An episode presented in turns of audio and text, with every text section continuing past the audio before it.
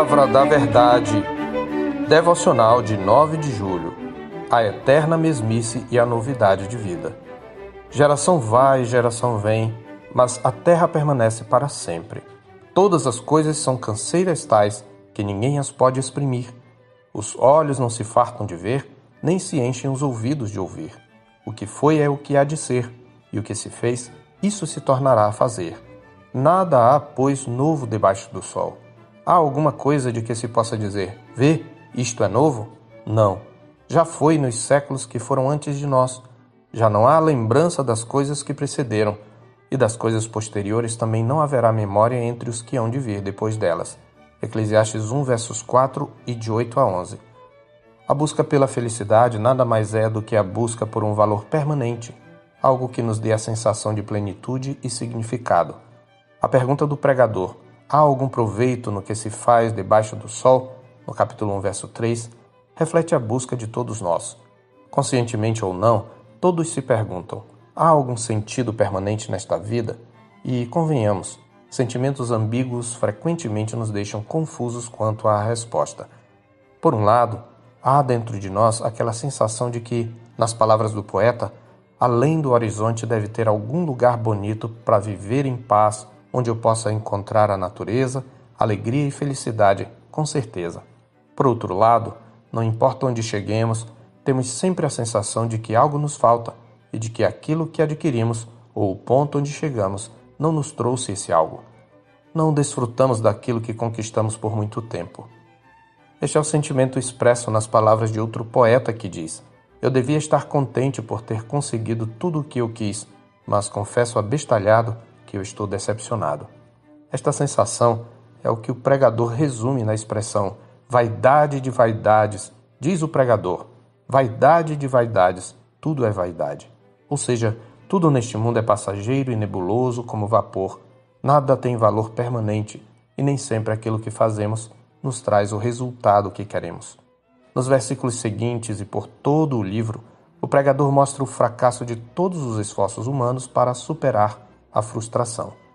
Particularmente no texto da nossa meditação, ele fala do fracasso de toda utopia e idealismo. Pois alguém poderia pensar, mas existe quem ache que pode transformar o mundo em um lugar melhor, ou pelo menos deixar algum legado às próximas gerações. Como se já esperasse esta resposta, o pregador aponta para o constante fazer e desfazer da história. Gerações após gerações se levantam e caem, homens vêm e logo são esquecidos. Ou seja, a vida é uma eterna mesmice, uma rotina enfadonha, um cansativo vai e vem. Ainda que suas ponderações reflitam fielmente a experiência humana da realidade, o pregador está apercebido de que há muito mais do que a nossa experiência pode captar debaixo do sol, pois, como ele dirá no capítulo 3, verso 11, tudo fez Deus formoso no seu devido tempo.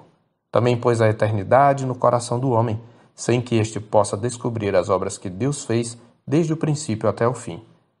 Veja, tudo na verdade caminha para um fim. Embora tudo aos nossos olhos seja passageiro e nebuloso e a história pareça uma eterna mesmice, por trás das cortinas da vida, a história caminha debaixo da providência de um Deus soberano e tudo faz parte de um plano moralmente bom, belo e perfeito, cujo desfecho o homem não pode conhecer. Ao mesmo tempo, juntamente com a experiência de finitude, Deus pôs no homem a sede do eterno, do transcendente. Esta é a razão por que nada nos satisfaz plenamente nesta vida e, com o tempo, tudo perde o brilho e a cor. Ainda ansiamos o paraíso, mas vivemos num mundo onde traça e ferrugem corroem e ladrões escavam e roubam. O pregador também sabe que a experiência de frustração é resultado da queda do homem e do juízo de Deus sobre a criação, juízo a ser consumado no fim dos tempos. Por exemplo, no capítulo 7, verso 29, temos a doutrina da queda Eis o que tão somente achei, que Deus fez o homem reto, mas ele se meteu em muitas astúcias. E ao final do livro, no capítulo 12, verso 14, temos a doutrina do juízo, porque Deus há de trazer a juízo todas as obras, até as que estão escondidas, quer sejam boas, quer sejam más. Deus preparou de antemão um desfecho para a história. A fim de redimir sua criação da vaidade e do cativeiro da corrupção, Deus enviou seu Filho No sangue da sua cruz, Cristo reconciliou consigo não apenas seres humanos, mas toda a criação, conforme está escrito em Colossenses 1:20.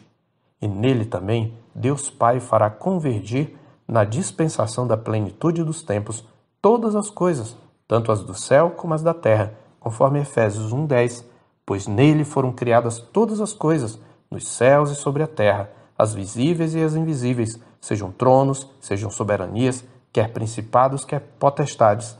Tudo foi criado por meio dele e para ele, como está escrito em Colossenses 1,16.